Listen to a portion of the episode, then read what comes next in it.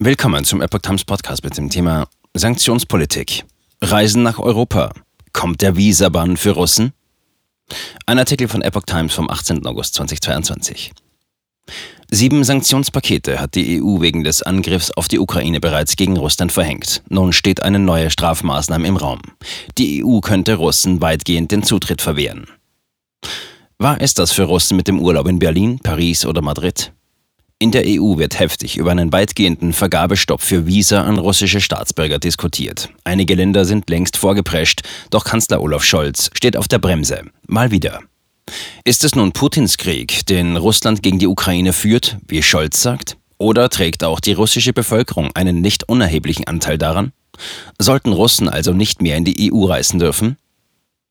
Bislang war die Haltung der Europäischen Union eindeutig. Der russische Präsident Wladimir Putin und seine Günstlinge sind verantwortlich für den Krieg. Viele von ihnen sind mit Sanktionen belegt worden. Wovor man sich in Brüssel bislang scheut, sind Strafen gegen die Bevölkerung.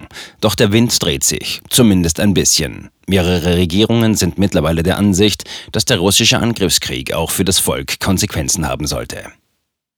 Druck kommt von Russlands direkten Nachbarn. Befeuert hatte die Debatte der ukrainische Präsident Volodymyr Zelensky Anfang August mit einer Forderung nach einem weltweiten Reisebann für Russen. Innerhalb der EU machen Länder wie Estland, Lettland und Finnland Druck. Ich finde es nicht richtig, dass russische Bürger als Touristen in die EU, den Schengen-Raum einreisen und Sightseeing machen können, während Russland Menschen in der Ukraine tötet, sagte die finnische Ministerpräsidentin Sanna Marin Anfang der Woche. Ihre estnische Kollegin Kaja Kallas schrieb auf Twitter, Europa zu besuchen ist ein Privileg, kein Menschenrecht. Beide argumentieren auch aus eigener Betroffenheit, denn da der Flugverkehr zwischen Russland und der EU infolge des Kriegs eingestellt worden ist, sind die an Russland grenzenden Länder Estland, Lettland und Finnland für Russen derzeit so etwas wie das Tor zur EU. Immer mehr Länder setzen deren Reisefreiheit nun jedoch Grenzen und schränken die Vergabe von Schengen-Visa an Russen ein. Dazu gehören Estland, Lettland, Litauen und Tschechien. Finnland will ab September folgen. Polen erwägt eine ähnliche Regelung. Dänemark dringt auf eine EU-Lösung und will sonst ebenfalls selbst handeln. Estland geht seit diesem Donnerstag noch einen Schritt weiter.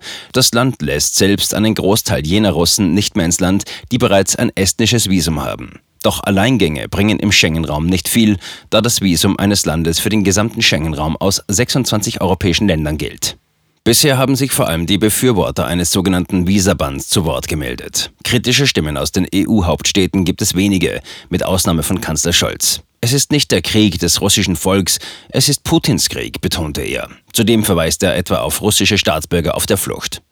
Ihnen dürfe man den Weg in die EU nicht erschweren. Unterstützung bekommt Scholz vom prominenten Kreml-Gegner Wladimir Milov, der vor einem Visakrieg gegen Russen warnte. Ein grundsätzlicher Bann für alle russischen Bürger ist rechtlich ohnehin keine Option, vielmehr müsse jeder Antrag einzeln geprüft werden, heißt es aus der EU-Kommission. Nach einer Einzelfallprüfung könnten Anträge dann abgelehnt werden. So etwa, weil jemand eine Bedrohung für die öffentliche Ordnung oder die internationalen Beziehungen sei. Bestimmten Personen müsse immer ein Visum ausgestellt werden, etwa Journalisten oder Dissidenten. Visabann großes Thema in Russland. In Russland selbst gehört ein möglicher Visabann seit Tagen zu den meistdiskutierten Themen. Der Kreml warnte vor einer weiteren Verschlechterung der ohnehin bis zum Zerreißen gespannten Beziehungen mit dem Westen.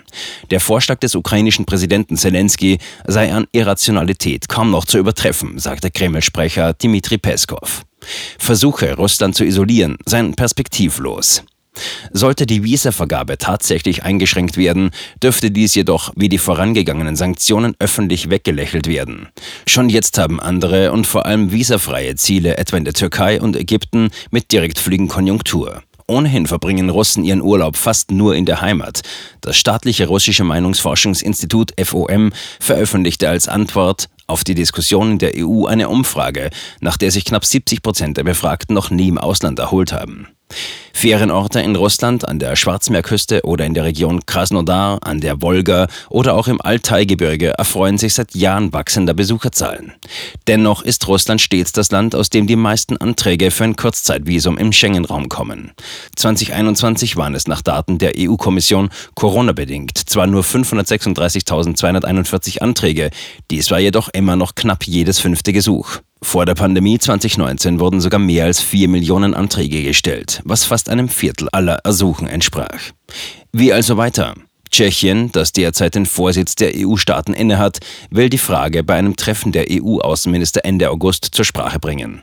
Außenminister Jan Lipavsky führt ein weiteres Argument für die Visa-Einschränkungen ins Feld. Es handelte sich auch um eine Frage der Sicherheit, betonte der Politiker unlängst.